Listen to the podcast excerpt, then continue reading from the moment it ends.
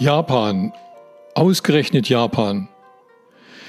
Der Japan-Podcast der Deutsch-Japanischen Gesellschaft Rostock. Mit dem heutigen Japan-Podcast möchte ich das Projekt Art Rainbow and Friends vorstellen. Es ist der zweite Teil einer dreiteiligen Folge. Mein Name ist Johannes Kunze, ich bin der Präsident der Deutsch-Japanischen Gesellschaft Rostock.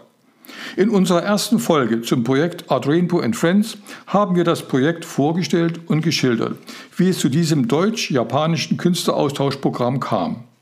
Wir haben zwei Künstler aus unserem Bundesland vorgestellt, die vor ca. 13 Jahren als erste mit nach Japan, nach Kyoto bzw. Maizuru geflogen sind.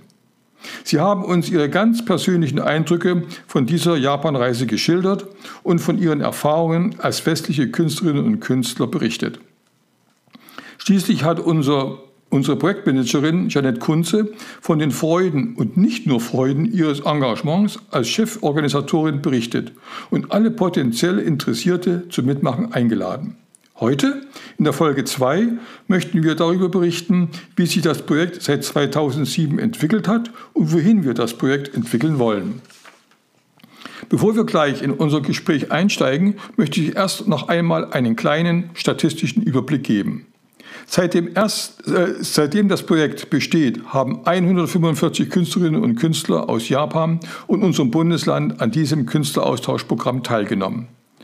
Die bisher teilgenommenen Künstler haben eine sehr große Bandbreite der Kunstgenre vertreten. Maler, Bildhauer, Schmuckdesigner, Fotografen, Musiker, Textilgestalter, Ikebana, Installationen, Keramiker, Papiergestalter, Stoffdesigner, Farb- und Tuschholzdrucke, japanische Lackarbeiten, Installationen, Tanz und so manches mehr. Dieses Projekt wird ausschließlich ehrenamtlich organisiert. Wir sind keine kommerzielle Künstleragentur oder gar ein Reisebüro für Künstler. Dieser großartige Erfolg des Adrenbu-Projektes sowohl in Deutschland als auch in Japan, das übrigens auch vom japanischen Kaiserhaus und der japanischen Regierung ausgezeichnet wurde, wäre ohne die Unterstützung der Universitäts- und Hansestadt Rostock so nicht möglich gewesen. An erster Stelle möchte ich hier nochmals das Amt für Kultur, Museen und Denkmalspflege nennen. Seine Leiterin, Frau Dr. Michaela Selling. Es war ihr Verdienst, dass wir in der Rostocker Kunsthalle einen großartigen Raum für das Projekt erhielten.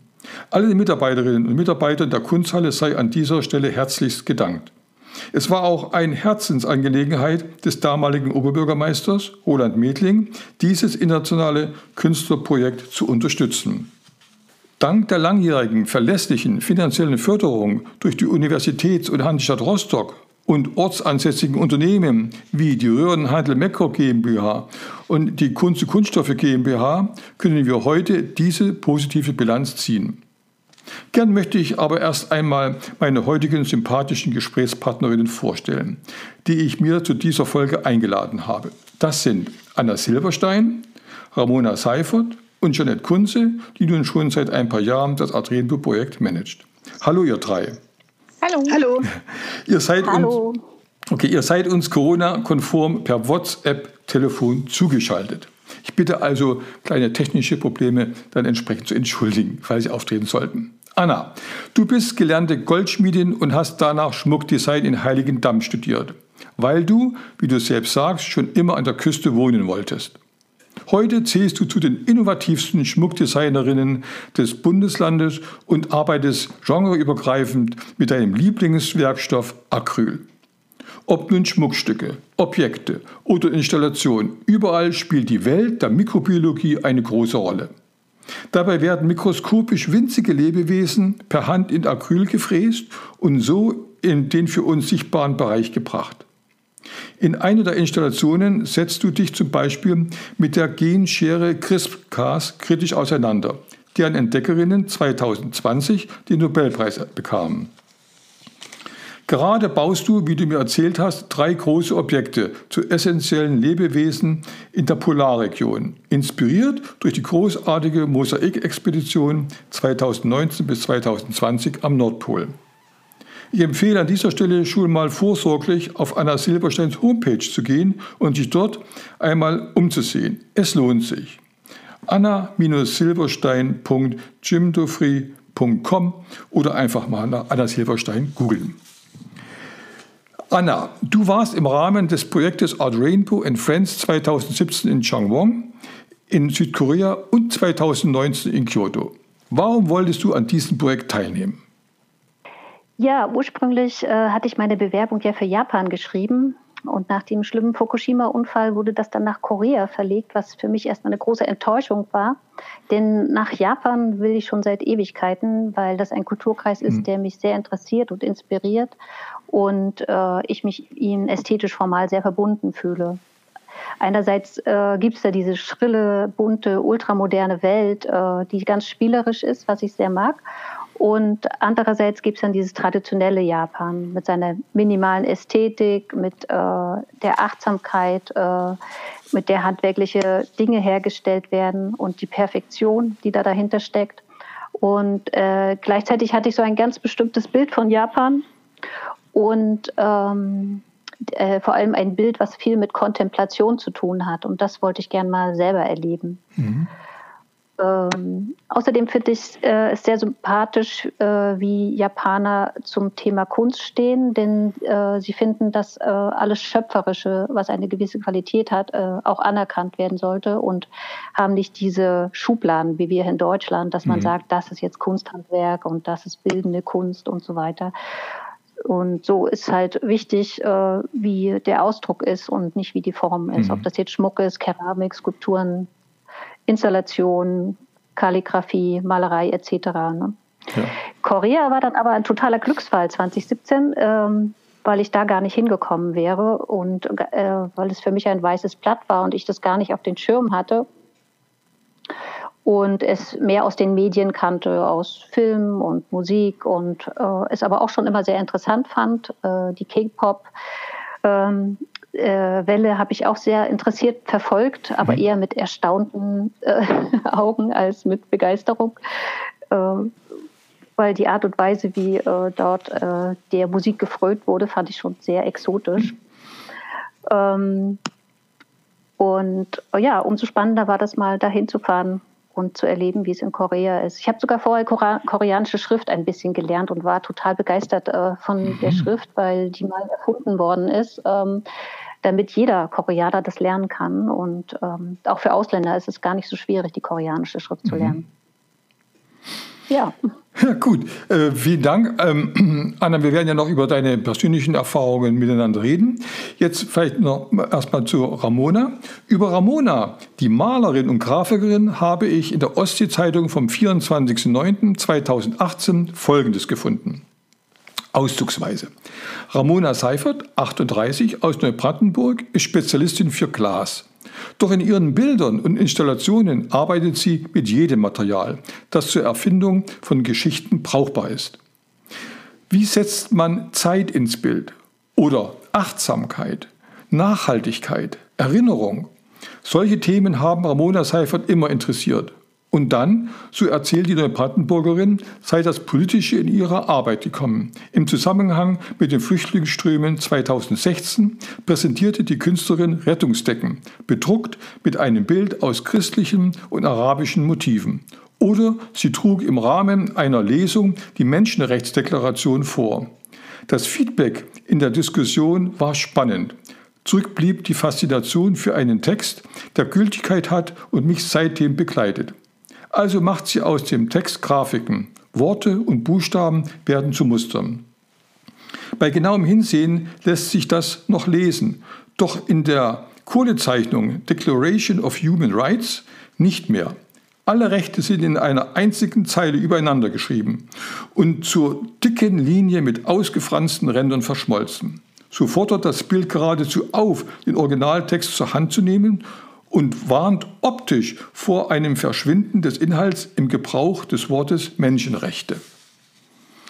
Stationen immerwährender Suche, so lässt sich Ramona Seiferts Schaffen zusammenfassen. Von intelligenter Neugier getrieben, stellt sie überraschende Bezüge her. Nach dem, nach dem Studium der sozialen Arbeit in Neubrandenburg hat sie im Bayerischen Wald den Beruf Glasmacherin gelernt und in Koblenz freie Kunst mit Schwerpunkt Glas studiert. Die Entdeckungslust am Rohstoff kennt keine Grenzen. Holzplatten vom Sperrmüll, Kugelschreiber auf Papier, Zeichnungen aus Kreuzstichen, Videomontagen oder Fotos. 2013 spürt sie damit dem Thema Zeit nach. In der Reihe 24 Hours macht sie je einen Tag lang von Mitternacht bis Mitternacht mit gleichem Bildausschnitt Fotos, alle paar Sekunden eins und montiert sie in einer rechteckigen Spirale im Uhrzeigersinn, von innen nach außen als Bild. Die Auswahl aus tausenden Bildern zeigt einen Verlauf der Lichtverhältnisse von der Nacht der Bildmitte über die Helligkeit des Tages bis zur nächsten Nacht am Bildrand. So entstehen Tagesbilder, die die Zeit abbilden, sagt Seifert. Oder äh, und Bilder von Orten, das ist mein Einstieg, wenn ich woanders hinkomme. Auch hier möchte ich zur Ergänzung noch Ramonas Homepage anführen, ramona-seifert.de. Ramona, das war ein Ausschnitt aus, aus der OZ.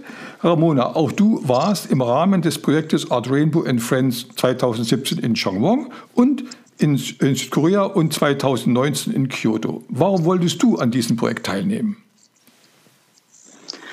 Ja, wie, wie für viele Dinge, die man im Leben tut, ähm, gibt es ja ganz viele Gründe irgendwie. Bei mir geht die Beziehung irgendwie zu Japan oder auch Korea zurück tatsächlich in die Anfänge meiner Ausbildung, weil mein erster Mitbewohner im Bayerischen Wald, äh, was du ja schon äh, kurz erwähnt hast, ähm, ist ein Japaner gewesen und äh, später auch seine Frau, die dann äh, mit mir zusammen dort gelernt haben. Und wir hatten wirklich ähm, eine super spannende und interessante Zeit, in der wir uns quasi eine Wohnung geteilt haben, mhm. so dass ähm, ich damals schon die Gelegenheit hatte zu lernen, wie man Sushi macht oder mhm. wie sich die japanische Sprache anhört und diese Dinge.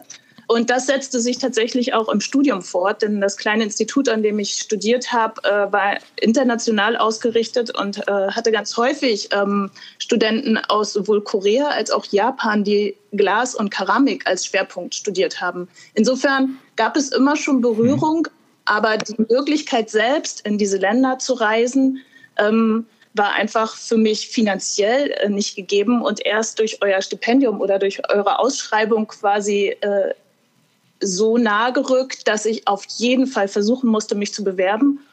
Ähm, der zweite Grund war, dass inzwischen war ich 2017 irgendwie drei Jahre zurück in Mecklenburg und äh, hatte Kollegen getroffen, die alle von eurem Austauschprojekt bereits berichten konnten und äh, gesagt haben, also wenn du die Chance hast, bewirb dich und ähm, fahr dort mit. Hm. Ähm, äh, und also ein, eine Sache möchte ich noch anfügen, weil ähm, Gott, jetzt habe ich es vergessen, mein Faden weg. Das, das macht ja nicht ähm, Ach so, als dann ja. die Korea, doch, ich möchte noch was, ja? ähm, ähm, als die Korea-Ausschreibung dann kam, ähm, war es so, dass ich inzwischen ähm, viele Arbeiten oder ähm, eingestiegen war in, in, so ein geopolitisches Nachdenken darüber, wie Welt funktioniert, also außerhalb quasi von Europa, von Deutschland, wie also so Zusammenhänge sich äh, über unseren Globus spinnen. Und ähm, der, die Gedanken, die ich mir damals gemacht habe oder durch meine eigene Biografie auch dessen im also ich sag mal Osten und Westen unseres Landes zu leben, das durch diese Mauer geteilt war und das eigentlich mein erstes äh, tiefgreifende Erfahrung war, als diese Mauer fiel und auch Korea sich mit diesen ähm, Inhalten mhm. zutiefst beschäftigt, ähm, dann äh, hat mich zum Beispiel eure Ausschreibung nach Changwon äh, komplett angesprochen und ähm, ich dachte, das ist mein Jahr ähm, und ich bewerbe mich. Sehr schön. Gut, auch zu deinen persönlichen Eindrücken kommen wir. Ich würde gerne auch dazu etwas sagen, aber halte mich natürlich als Moderator zurück, denn ich hatte das große Glück, mit euch beiden ja in Korea zu sein und euch zu erleben als Künstler und das wurde eine extra Folge sicherlich ergeben. Und, äh, aber ich halte mich mal bewusst zurück, denn ihr sollt ja auch heute zu Wort kommen. Nettie, du hast als Cheforganisatorin für das Projekt Art Rainbow in Friends den Hut auf. In der Zeit vom 8. bis 11.02.2015 reistest du auf Einladung des Gyeongnam Art Museums in Begleitung von Matthias Schmidt und Rando Geschewski, dem damaligen Art Rainbow Team, nach Changwon in Südkorea. Im Vorfeld erfuhren wir von unserem langjährigen Partner in Japan, Professor Yo Ishida, dass das koreanische Museum sehr an einer Zusammenarbeit im Rahmen des Art Rainbow Projektes interessiert ist. In Changwon wurdet ihr vom Kurator des GAM, Herrn Chong Yong-jo, sehr freundlich empfangen und durch ihn und seine Mitarbeiter großzügig betreut. Welche Aufgaben galt es dort zu lösen und was waren die Ergebnisse? Ähm, also bevor ich jetzt äh, direkt auf die Frage antworte, was ich mir dazu vorbereitet habe, was ich dazu antworten wollte, ähm, würde ich gerne gerade noch mal kurz darauf einsteigen, was Ramona gerade gesagt hat, äh, und zwar mit dieser Teilung, weil das tatsächlich ein ganz, ganz elementarer äh, Faktor war, ähm, warum die Südkoreaner da so, warum denen das so wichtig war, dass Deutschland an diesem Projekt mitmacht, ne? Mhm. weil die ähm, Südkoreaner sich also dieser Teilung ihres Landes so extrem bewusst sind. Und das haben wir auch dort erlebt, dass die Künstler, also ganz, ganz viele Künstler auch ähm, diesen Konflikt in ihrer Kunst verarbeiten. Und die wollten halt unbedingt irgendwas mit Deutschland machen, weil äh, die, die sagen halt dort, ja, also Deutschland hat eine Teilung überwunden und zwar friedlich. Also, und und die, die sind jetzt ein, ein vereintes Land und das ist super. Und ähm, das, das ist, glaube ich, ähm, so ein so ein ganz, ganz großes Thema bei den Südkoreanern, weshalb die unbedingt ähm, Deutschland äh, in so eine kulturelle Sache mit einbeziehen mhm. wollten. Als wir dorthin gefahren sind, äh, die beiden äh, Herren und ich, ging es halt vorrangig erstmal darum, alles und alle in Südkorea irgendwie kennenzulernen und ein bisschen sich gegenseitig zu beschnuppern und auszuloten, ob ein gemeinsames Projekt überhaupt möglich ist und sinnvoll ist. Ähm, wir hatten zu dem Zeitpunkt ähm, zwar schon einige Jahre Erfahrung mit dem Kunstprojekt zwischen äh, Deutschland und Japan, aber eben null Erfahrung mit Südkorea. Mhm. Also mit den Menschen und mit der Art zu denken und ihren Ansichten, mit der Kultur und den Gegebenheiten vor Ort waren wir völlig, also da waren wir irgendwie völlig nackt, als wir da hingekommen sind. Und ähm, für uns war halt auch wichtig zu klären, welche Erwartungen die Südkoreaner überhaupt haben an das Projekt und an uns und ob wir in der Lage sind, das äh, in, unseren, in, in dem Rahmen unserer Möglichkeiten zu erfüllen. Ähm, denn von Yu Ishida, unserem japanischen Partner, wussten wir ja ähm, vorher schon, ähm, dass dieses Gemeinschaftsprojekt Südkorea, Japan, Deutschland durchaus also auch einen ernsten politischen Hintergrund hatte, mhm. nämlich dieses äh, Südkorea-Japan-Thema ähm, dass wir da also irgendwie auch so ein bisschen auf diplomatischer Mission unterwegs waren. Also das war schon sehr spannend und das war irgendwie eine Reise also völlig ins Blaue. Also wir hatten überhaupt gar keine Ahnung, was uns da erwartet und es war auch völlig ähm, völlig verrückt eigentlich dafür drei Tage diesen langen Weg auf sich zu nehmen und dahin zu fahren und da einfach mal zu mhm. gucken. Ja, ähm, viele Dinge vor Ort haben uns dann tatsächlich ziemlich überrascht. Also wir wurden, wie du schon gesagt hast, sehr warmherzig und zuvorkommend empfangen. Wir waren in einem super tollen Hotel untergebracht und die paar Tage, die wir da hatten, die waren also pickepacke voll und total von morgens bis abends durchgeplant. Teilweise wurden wir da bei Terminen in Behörden, Universitäten, öffentlichen Stellen, Sponsoren vorgezeigt wie so kleine Trophäen. Also wir sind dann immer dahin, irgendwo mhm. hingekommen, dann haben wir da eine Tasse Tee getrunken, gelächelt und genickt und dann sind wir wieder gegangen. Und die Koreaner waren dann immer total glücklich, dass sie uns da irgendwie vorzeigen konnten. Mhm. Ähm, wir sind auch äh, zum Beispiel mit einem wichtigen und einflussreichen Kunstsponsor dort zusammengetroffen, von dem wir dann im Nachhinein erfahren haben, dass er also nicht ganz äh, uneigennützig die Kunst und Kultur seines Landes fördert, sondern damit eine alte Schuld reinwaschen will, die mhm. er irgendwann mal begangen mhm. hat. Also äh, insgesamt war das alles sehr beeindruckend und sehr viel. Ähm, was uns alle, also uns Deutsche, dort sehr irritiert hat, war die Einstellung der Organisatoren zu ihren eigenen Künstlern. Mhm. Äh, die also hauptsächlich darauf abgestellt war, dass die funktionieren und abliefern. Und äh, wir haben dann abends zusammengesessen und uns angeguckt und gesagt, nee, also das würde sich, also wenn, wenn, wir das so transportieren nach Deutschland oder nach Europa, das würde sich hier kein Künstler bieten lassen. Ne? Also äh, das, das war irgendwie völlig, völlig außerhalb unseres, ähm, ja, unseres Vorstellungsbereichs irgendwie. Mhm. Also das war ein Beispiel, war zum Beispiel das Quartier, was uns ganz stolz präsentiert wurde, in dem äh, im Falle eines möglichen Projekts dann später die deutschen und japanischen Künstler zusammenarbeiten und leben sollten. Das war mitten im Nirgendwo. Also das war irgendwie eine alte Highschool neben einem Highway und ansonsten hm. war da nichts. Da war nicht mal ein Laden, da, da war nichts. Das, das kann man sich nicht vorstellen. War wirklich, das war mitten in der koreanischen Pampa. Hm. Und ähm, also das, das, das, war, das war für uns unvorstellbar und das haben wir dann natürlich auch sehr europäisch äh, frontal äh, da mitgeteilt, dass das also überhaupt nicht in Frage kommt mhm. und dass wir dafür auf, äh, auf gar keinen Fall äh, deutsche Künstler begeistern können, äh, dorthin zu kommen und sich stumpf vor eine Staffelei zu setzen oder von, von Stein oder was auch immer. Also das ist ja jetzt auch völlig irrelevant. Also jedenfalls ähm, geht es ja nicht darum, ne, dass, dass die da hingehen und einfach nur arbeiten. Und das haben die Koreaner anfangs überhaupt nicht verstanden. Mhm. Letztendlich war das aber so, dass wir ähm, am letzten Tag dann äh, mit den Organisatoren und auch mit dem Direktor dieses Museums da in die Verhandlung gegangen sind um, über diesen Kooperationsvertrag. Und äh, wir wurden dann abends äh, im Hotel noch von Jo äh, detailliert gebrieft und was wir also alles fordern sollen und was wir sagen sollen. Und ich habe dann, also wir haben uns auf das Schlimmste vorbereitet. Wir sind da reingegangen und haben gesagt, also wir geben jetzt hier alles, wir, sah, wir zählen jetzt alles nochmal auf, wofür das Projekt steht und was uns mhm. am Herzen liegt, nämlich äh, interkulturelles äh, Zusammensein und überhaupt dieses Zusammensein zwischen den Künstlern und Völkerverständigung und äh, dieses Miteinander zwischen den Kulturen. Und, und wir, ich habe da dann, äh, also ich habe dann da ein flammendes Plädoyer gehalten und habe das Schlimmste erwartet. Und äh, die Koreaner, die saßen dann da und haben genickt und haben gesagt, ja, okay, das machen wir so. und da waren wir völlig baff. Wir saßen da und haben uns angeguckt und haben gedacht, wir sind im falschen Film, weil der Eindruck, der vorher entstanden ist, war halt so anders. Und ähm, in dem Moment wurde uns eigentlich klar, dass äh, die Südkoreaner unbedingt äh, uns für dieses Projekt gewinnen wollten. Mhm.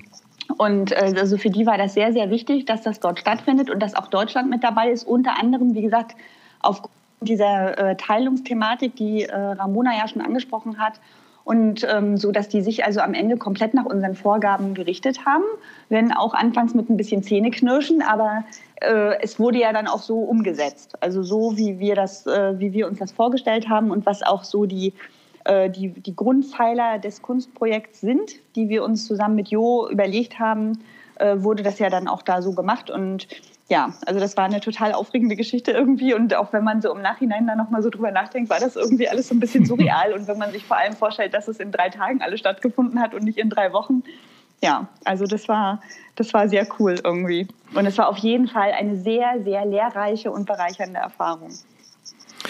Netti, vielen Dank. Schön, dass du das so ausführlich und emotional geschildert hast, weil wir alle, also die, die, die da waren, jetzt speziell natürlich Anna und Ramona, wir haben natürlich die Früchte quasi geerntet. Und ähm, ich, wenn ich das kurz einfügen darf, auch vielleicht sagt doch eine von den beiden Künstlerinnen noch was dazu.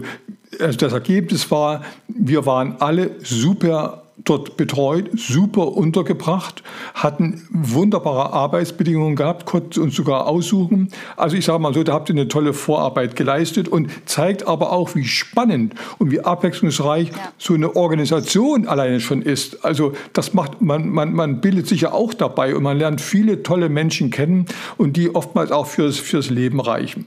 Also vielen Dank erstmal für diese, für diese Schilderung, was natürlich auch ein bisschen mehr, mehr das, das, das Projekt ähm, äh, bebildert. Anna, jetzt nochmal zu dir. Anna, wie hast du Changwon, jetzt äh, nicht jetzt gerade jetzt für sich erzählt, wie hast du Changwon in Südkorea erlebt und wie Kyoto in Japan? Gibt es Parallelen oder sind diese Kulturen sehr verschieden? Wie hast du die Menschen dort erlebt? Ähm, also ich fand es sehr verschieden, was auch damit zu tun hatte, dass wir ja in sehr verschiedenen Orten waren. Also Shangbong war ja ein Ort, der irgendwie ganz, ganz weit weg von der Welt war.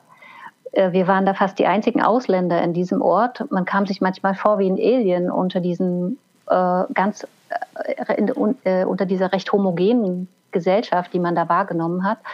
Äh, wenn bei jemand anders ausgesehen hatte, dann waren das meistens Künstler gewesen. Haben wir später, mhm. als, wir so ein, äh, als so ein interessanter Markt organisiert worden ist vor dem tollen Museum, und äh, wenn dann mal jemand was Tolles anhatte oder andersfarbig angezogen war, die meisten haben schwarz-weiß und grau getragen, also hauptsächlich schwarz-weiß. Äh, und wenn dann mal jemand bunt angezogen war, dann war das meistens ein Künstler gewesen. Mhm. Ähm, ja, Arbeitsbedingungen, vor allem hatte ich ganz tolle Arbeitsbedingungen. Ich hatte, glaube ich, den schönsten Arbeitsplatz meines Lebens ähm, äh, im Museum direkt drin, was ein sehr toller, moderner, großzügiger Bau gewesen ist. Und dort konnte ich oben in der obersten Etage äh, so ein Zimmer beziehen, ähm, wo ich dann Blick über die halbe Stadt hatte und wo immer den ganzen Tag die Sonne reinschien wo ich äh, Sicht auf das Regierungsgebäude hatte, äh, dort immer dann die demonstrierenden Menschen gesehen habe, was auch sehr interessant war. Mhm. ähm, die kamen nämlich mit Bussen aus dem ganzen Umkreis angefahren und äh, hielten da jeden Montag eine Demonstration ab und dann stiegen sie alle wieder in ihren Bus und fuhren dann mhm. aufs Land. Äh, ich habe mir das später erklären lassen, das hatte auch mit Bauern zu tun. Es waren irgendwie Bauerndemonstrationen mhm. gewesen. Genau, sonst war Korea für mich auch äh, ganz anders als Japan hinsichtlich meiner Vorbereitung. Ich war eigentlich völlig unvorbereitet. In Japan hatte ich dann schon ein, äh, ein Smartphone, womit ich überall Kontakt äh, mit dem World Wide Web hatte, also immer auch wusste, wo ich mich befand. In Changwon hatten wir nicht mal eine Karte von der Stadt und mussten uns also immer an unserer Erinnerung orientieren was dazu führte, dass ich äh, abends am Computer saß und als ich zum Fischmarkt fahren wollte, die Haltestellen gezählt habe die ich fahren muss, um dahin zu kommen. Und irgendwie die ersten 15 Haltestellen stand es immer noch in englischen Buchstaben drunter und dann ab der 15. Haltestelle dann leider nur noch in Koreanisch, so dass ich dann wirklich gezählt habe, gezählt habe, gezählt habe. Ich glaube, ich bin bei 42 gelandet, bis ich dann aussteigen konnte und am Fischmarkt äh, angelangt bin und äh, ja irgendwie dort auch dann wieder zurückkommen musste und das alles aus der Erinnerung und ich niemanden fragen konnte, wie ich zur Bushaltestelle komme, die leider dann auch nicht mehr an der Stelle war, wo ich ausgestiegen bin, mhm. sondern ganz woanders und der Weg ein ähm, eine Odyssee gewesen ist, aber super spannend, also auch sich äh, in so einem Chaos eigentlich zurecht äh, zu finden, wo man äh, wenig Anhaltspunkte hat, an denen man sich orientieren kann, außer der Erinnerung. Mhm. Ja, ähm, sonst ja, haben auch wenig Leute Englisch gesprochen dort. Und ähm, wir hatten aber Fahrräder und konnten ganz toll mit den Fahrrädern durch die Gegend fahren und äh, die Gegend erkunden und äh, Orte besuchen und besichtigen. Ähm, in Korea selbst hatte man das Gefühl, dass wenig, also nicht in Korea kann ich nicht sagen, Changwon ist wahrscheinlich eine ganz andere Stadt als Busan mhm. oder Seoul äh, obwohl es ja auch eine Millionenstadt war. Ne? Mhm. Ähm, dass man äh, also weniger Kultur wahrgenommen hat dort, an also traditioneller Kultur, wie in Japan jetzt zum Beispiel. Mhm. Ähm, ja, sonst war es sehr interessant, dort äh, mit koreanischen und japanischen Künstlern zusammenzutreffen und ähm, die Partys zu feiern, die spannenden.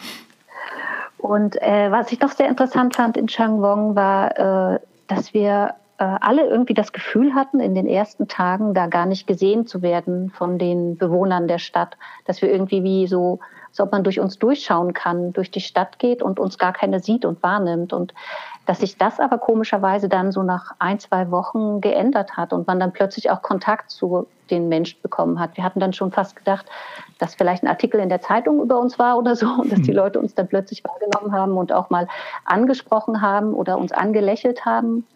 Das fand ich irgendwie sehr schräg. Äh, auch eine sehr interessante Begegnung hatte ich noch. Ähm, ich war mal mit dem Kurator und mit Bonji, die für uns verantwortlich mhm. war, und mit dem Leiter des Museums Essen im Benacht, im, in der benachbarten Kantine, die zu dem Regierungsgebäude gehörte. Und ich hatte immer so eine quietschegrüne Strickjacke an und war sonst auch nicht so schwarz-weiß angezogen. Aber die 300 Menschen dort im Raum, die dort gesessen haben, waren alle im Anzug und schwarz-weiß und ich war die einzige Person in quietschegrüner Strickjacke. Mhm. Das ist irgendwie ein sehr lustiges äh, Erlebnis. Da habe ich mich auch äh, wie ein Alien gefühlt. Ja, sonst haben wir ja noch einen tollen Ausflug nach Tongdosa äh, unternommen äh, in eine ganz tolle Tempelanlage, sehr alt und sehr bedeutsam.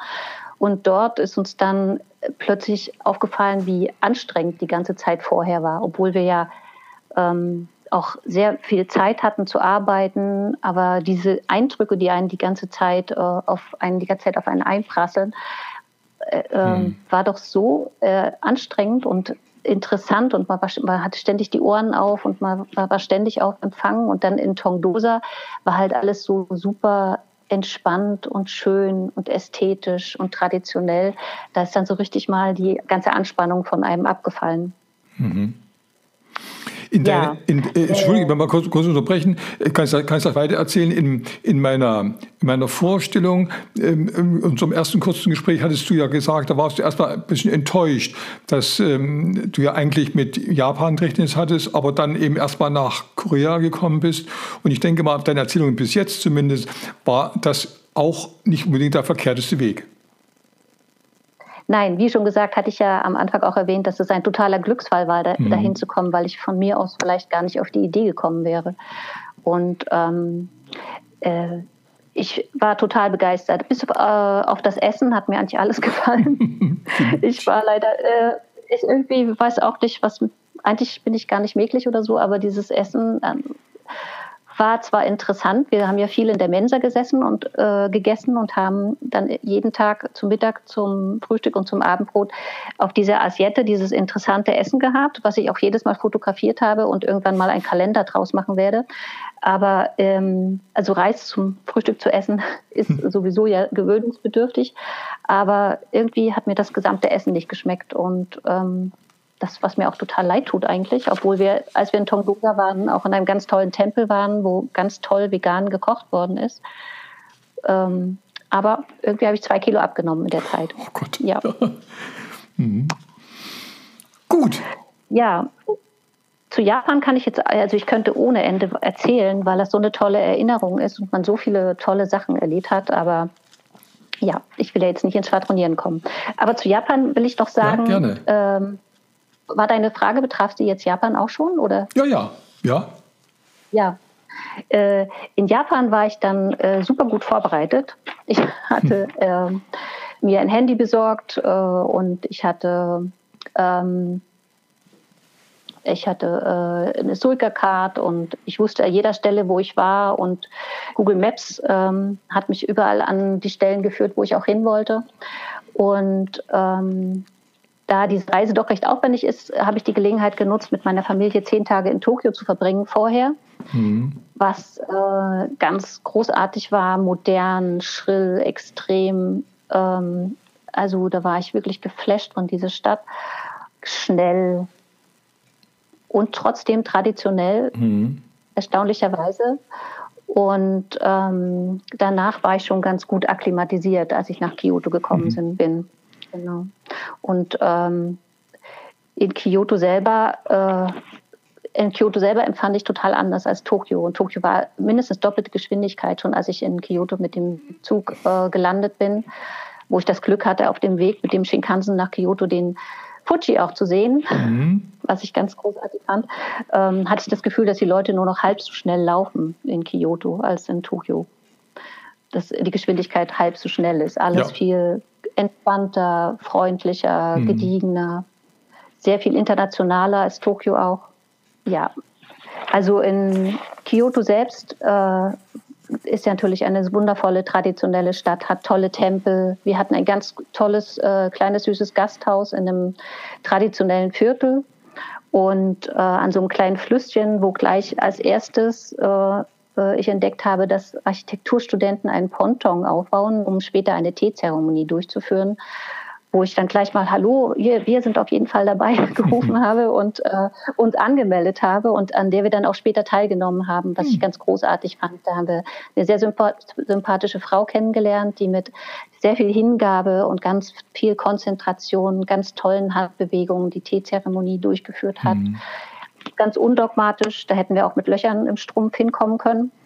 Und die haben wir dann natürlich auch gleich zu unserer Vernissage eingeladen, wie alle, die wir irgendwie getroffen haben, wovon dann auch viele gekommen sind. Und äh, sie hat dann sogar ein Medusenhinstellchen noch bei mir, von mir gekauft. Mhm. Und äh, das ist jetzt in Japan geblieben, sozusagen, mhm. ein kleines.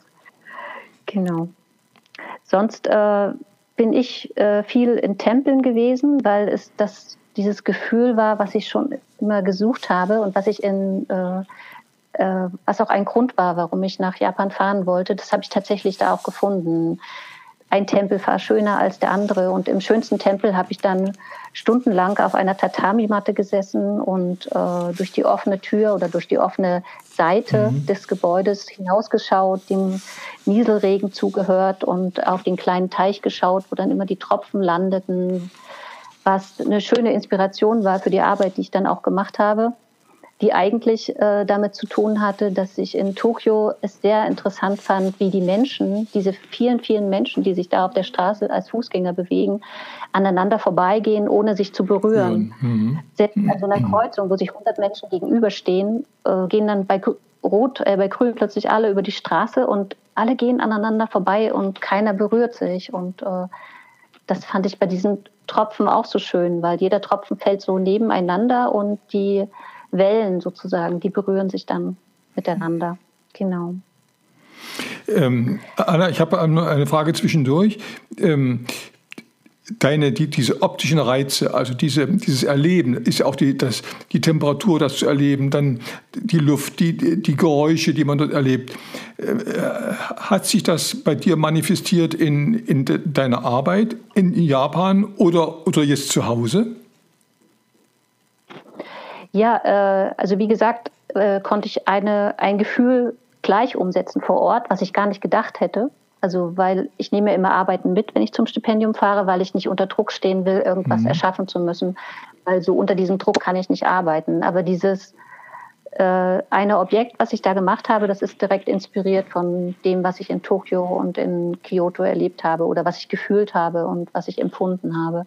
Und später dann zu Hause ähm, wieder zurückgekehrt, habe ich mich sofort in eine neue Formserie gestürzt, die ganz stark inspiriert war von der Ästhetik und von dieser ähm, Transparenz, die man oft optisch so erlebt in Japan. Also dass Dinge durchscheinend sind, wie diese Türen, zum mhm. Beispiel diese Scheutüren oder diese Zartheit oder auch in der Architektur öfter zu sehen sind. Und ja, äh, da bin ich jetzt seit einer ganzen Weile auch dran und mal schauen, was da Schönes rauskommt. Es ist noch nicht äh, mhm. äh, beendet, sondern äh, da bin ich dann noch mittendrin. Genau. Prima. Anna, vielen Dank für deine, für deine Ausführungen. Also, die sind ja voller, voller farbiger Bilder, die du dort erlebt hast. Und äh, ich kann das in vielen, vielen Dingen natürlich unterstreichen. Also, ähm, es ist nicht umsonst, ist Kyoto die Kulturhauptstadt Japans. Okay, Ramona, nun mal zu dir auch die gleiche Frage an dich. Ähm, wie hast du Changwon in Südkorea erlebt und wie Kyoto in Japan? Und das gleiche eben, gibt es Parallelen oder nicht? Und was hast du denn für dich quasi dort mitgenommen? Okay, ich versuche mal zu, zuallererst, muss ich sagen, es ist so schön, Anna, dabei zuzuhören, ähm, diese Dinge ja, zu referieren, weil ähm, weil ich äh, das in ganz, ganz vielen Punkten einfach komplett nachvollziehen kann und teile in, in der Schilderung. Äh, ich glaube, also ich versuche jetzt auch einfach es mal zu ergänzen, um, um vielleicht noch ein paar andere Aspekte, weil das, was Anna sagt, dass diese Orte einfach völlig verschieden in, in ihrer Grundstruktur und in der Art waren, ähm, das habe ich auch so wahrgenommen. Dann äh, Shangwong so in dieser Sprachlosigkeit, in der wir dort eigentlich äh, agiert haben mit, mit den Menschen vor Ort, ähm, das, das hat mich doch auch völlig geflasht und irgendwie äh, ist das eine sehr, sehr besondere Situation, in die man dort kommt, vor allem als bildender Künstler, weil ich finde, wenn, wenn du plötzlich ähm, nicht mehr über Sprache kommunizieren kannst, weil du sie nicht äh, beherrschst mhm. ähm, und das Englische nicht zur Verfügung steht, dann werden quasi alle anderen Sinne irgendwie wacher und ähm, man beobachtet mehr, man agiert halt aus den erinnerten Bildern, wie Anna sie beschrieben hat. Äh, so habe ich das auch gemacht und für mich ist aber trotz allem diese Erfahrung in einer Millionenstadt, äh, sich orientieren zu müssen und, äh, und zu schauen, wo sind die Wiedererkennungspunkte. und äh, das war dann einfacher, als ich am Anfang Angst hatte davor, mhm. dass es funktionieren könnte.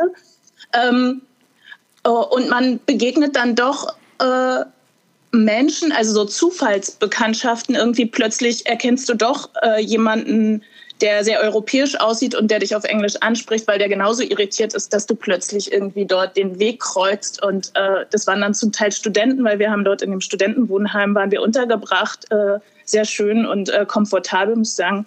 Ähm, und ähm, wo ich diese Frage auch weitergereicht habe und das super interessant war, wie, wie diese Studenten dann eigentlich auch gesagt haben, dass sie den Vorlesungen, die nicht auf Englisch gehalten wurden, äh, gar nicht folgen können, aber trotzdem äh, entschieden haben, ein Semester dort zu verbringen oder mhm. ein ganzes Studienjahr. Ähm, hochspannend.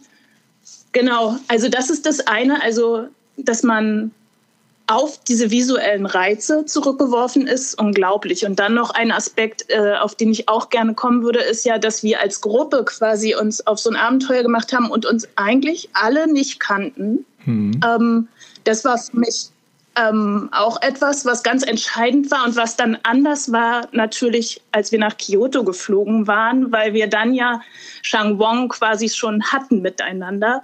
Diese Zeit und die Erfahrungen und äh, die Freundschaften, die über dieses Erleben miteinander entstanden sind und die Beziehungen. Insofern aber auch mein Zugang oder das Arbeiten für mich in Shangwang noch ein komplett anderes. Ähm, für mich ist es so, dass diese Austauschsituationen einfach hochspannend sind, weil ich mich absichtlich in die Situation begebe, nicht zu wissen, was künstlerisch am Ende quasi hm.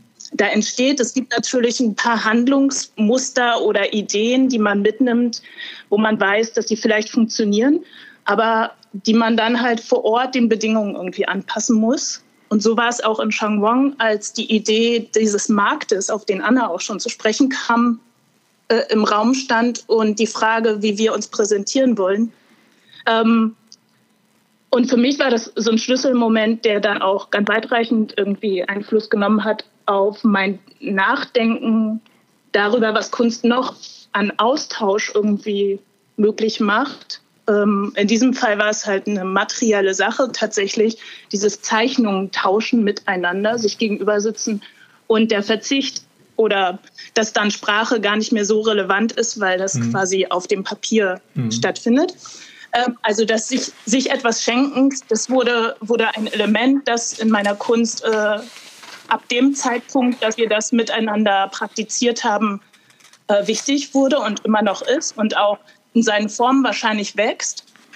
Und ähm, dann Kyoto, also die Chance, mit euch dann zwei Jahre später nochmal reisen zu dürfen, an einen völlig anderen Ort. Ich habe Kyoto auch komplett anders wahrgenommen in dieser die Gleichzeitigkeit von Tradition und, äh, und moderne zeitgenössischer Architektur und Kunst und äh, Lebenswelt. Das mhm. war schon unglaublich, dass in, in fast allen Hinterhöfen ähm, diese Tempelanlagen zu finden waren und, und Orte, an denen man irgendwie in sich gehen konnte. Das war schon unglaublich beeindruckend und auch ähm, berührend. Also es ist in dieser, in dieser Zeit ähm, Gleichzeitigkeit, in der das äh, gelebt wird und, äh, und dort existiert, mhm. ist das auf jeden Fall etwas, was sich irgendwie, was sich ganz tief eingeprägt hat. Ähm, genau.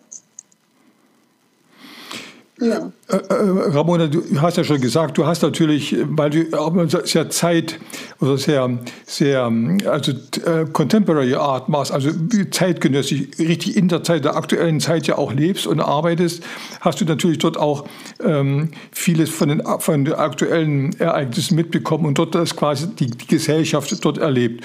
Und ich freue mich, dass du das so, so toll darstellst, weil es ist so, jetzt will ich mal den Bogen dann kriege auch zu Nettie.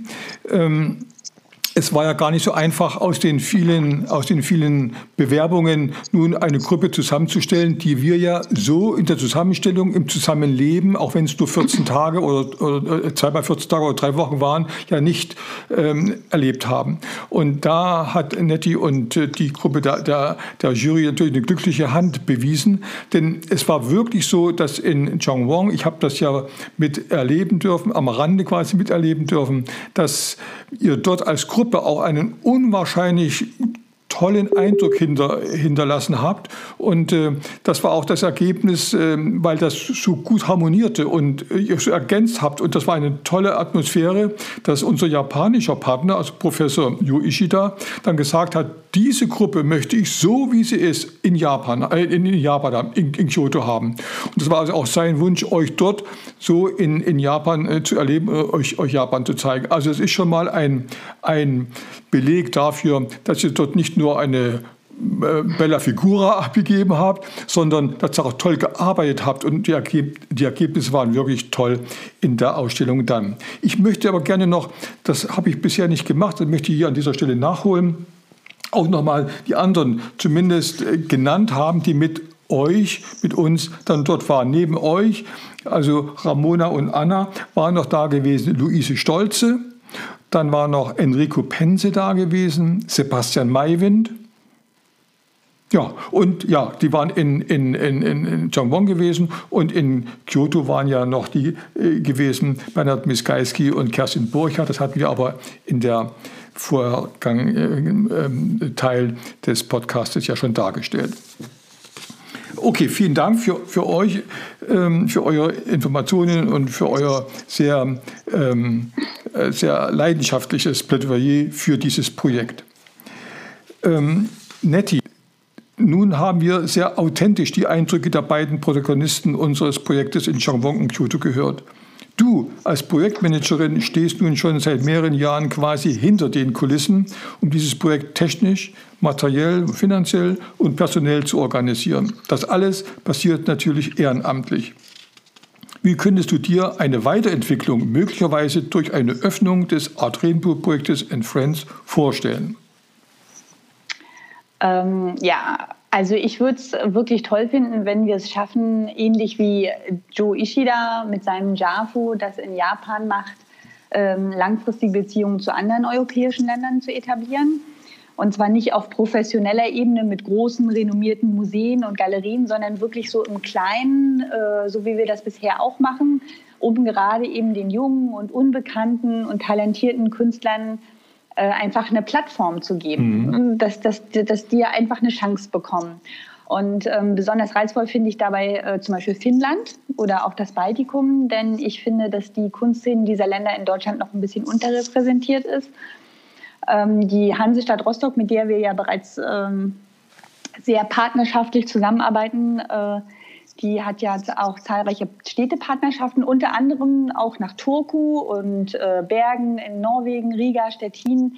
Das wäre vielleicht wirklich ein guter Ansatz, wo man mal so reingrätschen könnte, äh, zusammen mit der Unterstützung der Stadt da irgendwie was auf die Beine zu stellen, ähm, was dann so diesem Dreierprojekt mit Changwon ähnelt. Mhm. Also ich, ich möchte das auch ähm, ich möchte das auch nicht nur als Dreierprojekt weiterführen, weil ich finde, besonders wenn wir äh, alleine mit den japanischen Künstlern in Japan, äh, mit den deutschen Künstlern in Japan sind oder die japanischen Künstler nach Deutschland kommen, dann ist das ja immer schon sehr intim quasi, also mhm. so geradezu und äh, sehr familiär.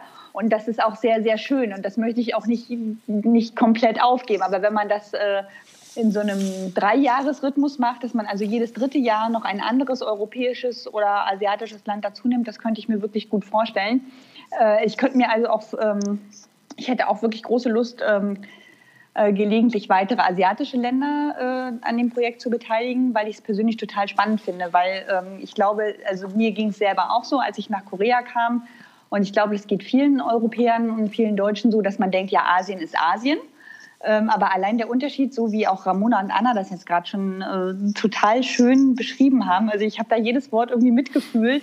Allein der Unterschied zwischen Korea und Japan, der war ja, der, der war ja schon so krass ähm, und, und, und also wirklich so enorm, äh, dass ich denke, dass es bei vielen anderen asiatischen Ländern, zum Beispiel Taiwan oder Vietnam oder China oder Singapur, äh, dass das da ähnlich sein wird.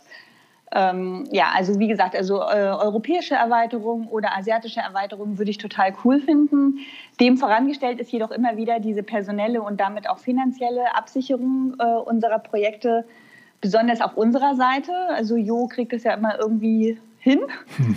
Äh, bei uns ist es manchmal nicht so einfach. Äh, da würde ich mir wirklich feste und verlässliche Partnerschaften wünschen in den Kulturbereichen der jeweiligen Städte, mit denen wir dann zusammenarbeiten äh, damit wir einfach ein bisschen mehr Planungssicherheit haben. Also nicht nur ja. finanziell, mhm. sondern eben in allen Bereichen. Ne? Dass man, dass die sagen, okay, wir machen da mit, wir bieten euch das und das. Und das, also das wäre äh, das wäre wirklich, cool, äh, wirklich cool, denn momentan machen wir das alles ehrenamtlich und teilweise, das muss man halt einfach auch zugeben, ist das wirklich so ein Prozess aus Versuch und Scheitern.